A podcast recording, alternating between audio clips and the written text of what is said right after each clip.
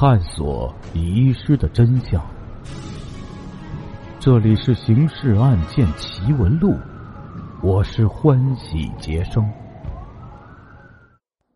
时间：一九四九年，地点：南昌市。案件进程：卖馄饨的老头还是继续收拾摊子。就在这时，从远处小巷口传来一阵脚步声。顾老头定睛一看，就见一条个子高高的人影飞快的朝武圣庙这边奔来。顾老头生性木讷，还以为这主啊是跟枪声没有联系了。这个汉子被顾老头一吓呀，摔了一跤，拔腿就跑。接下来继续为您解密《刑事案件奇闻录》第四十一号档案：阻击。第一枪手，第八集。侦查员认为这人十有八九就是打黑枪的疑犯了，于是迅速找到了顾老头，由其领着前往武圣庙那里去查看了一番。武定安掏钱买了三碗馄饨，每人一碗吃着，听顾老头把当时的情况介绍了一番。武定安听得很仔细。待对方说完之后，就问他：“老人家呀，您听他开口骂人是什么口音？”顾老头说：“那人的口音是南昌郊区人的口音，他可能是个乡下人。”您说他跌倒以后爬起的很快，就是啊，我还没有见过身手这等利索的人类。怎么说呢？呃，就等于是地上装着个弹簧。他一跤就是跌翻在弹簧上，一下子就弹了起来。侦查员因此有点迷惑。案发现场地上的血迹表明案犯是负了伤的，而顾老头见他一跤跌翻了，却像撞在弹簧上那样利索的马上爬了起来，而且不喊一声“哎呀”，这人到底挂彩了没有啊？如果是挂彩了，又是伤在哪里呢？怎么重重的跌了一跤也不觉得疼痛呢？不过好在负伤与否与伤在何处的问题，此刻已经不属于侦查要点了，所以一时弄不明白，也就允许往旁边搁一搁。顾老头提供的另一点倒是可以作为线索，那主是南昌乡下人，这就好办。再发动群众查摸就是了。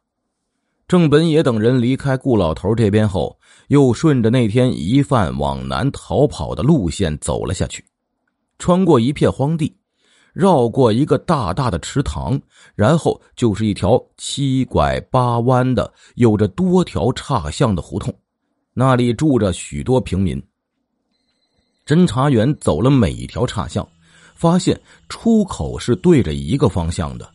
最后殊途同归，都到了一条马路上，而这条马路在军方的地图上标着的是司令部的外围警戒线，就是说，如果发生类似打黑枪之类的紧急情况，军方派出的追捕人员中有一部分是直接冲过来封锁这条马路的。如果这时逃犯从哪条小巷里出来，就正好后个正着，就手拿下。那两次军方的追捕行动也是这样做的，可是军方在这条马路上并未候到逃犯呢，于是就认为逃犯已经改变方向，往另外的地方逃走了。但是武定安此刻却不这样认为，他的头脑里产生了一个猜测：也许逃犯并没有往这条马路上逃，而是躲进了。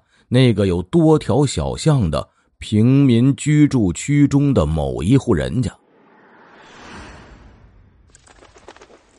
次日上午，由居委会反馈过来的消息，把这一想法往可能的方向推进了一步。这是一条跟武定安的推测思路吻合的线索。线索是由那个居民区内一家玉姓住户的女主人。在居民干部悄然向其了解相关情况时反映的。发生伤人黑枪案的那天午夜过后，浴室因听见院子里鸡舍里的鸡似有异动，担心呢有人偷窃，放心不下，遂从床上爬起来，也不开灯，走到窗口前，撩起窗帘，一脚悄然向外观察。院子里没什么异样，鸡舍也没有声音了。就在他刚要放下窗帘的一刹那。忽见邻家靠近小巷一侧的墙头上露出一颗人头，不禁大吃一惊，几乎就失声尖叫。那人往上一伸，变成一条人影，迅速翻越围墙，悄无声息的进了林家院子。小偷啊！浴室顿时愣住了，她马上推醒丈夫，拉他到窗前。一边盯着墙头，一边悄声告知情况，问要不要示警。丈夫打着哈欠说：“示什么警啊？小偷光顾他家，活该呀！偷光他，我才开心呢。”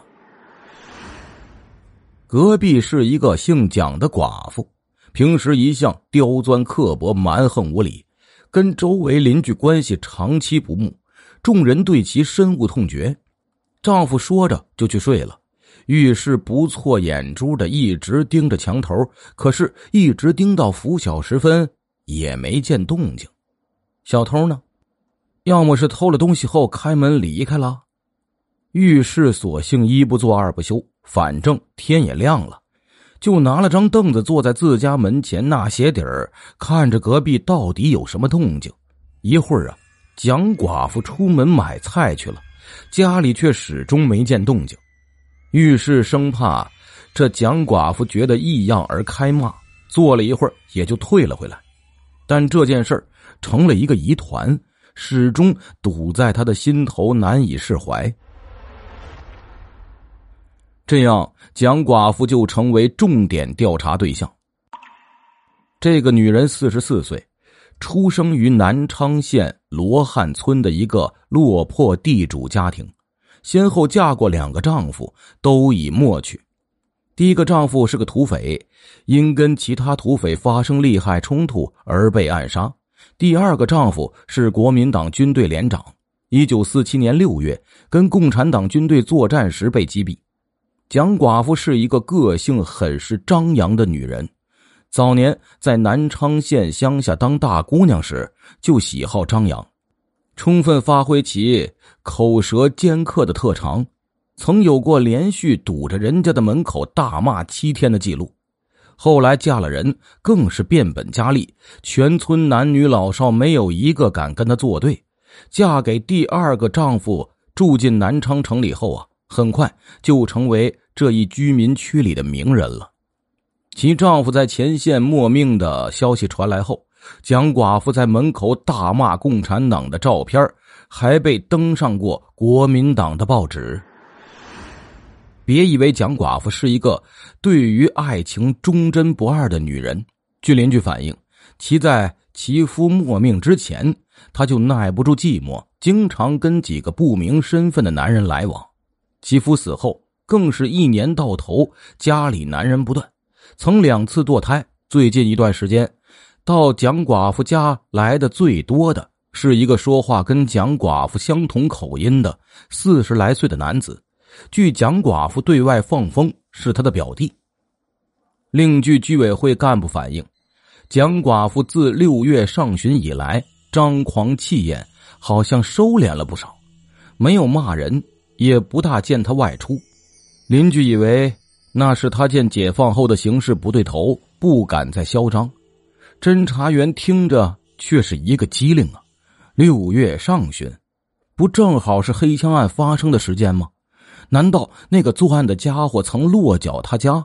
他心存胆怯而不敢惹人注目。武定安跟郑本野、谢莫方反复商议，觉得应当把蒋寡妇作为一条线索进行调查。听众朋友。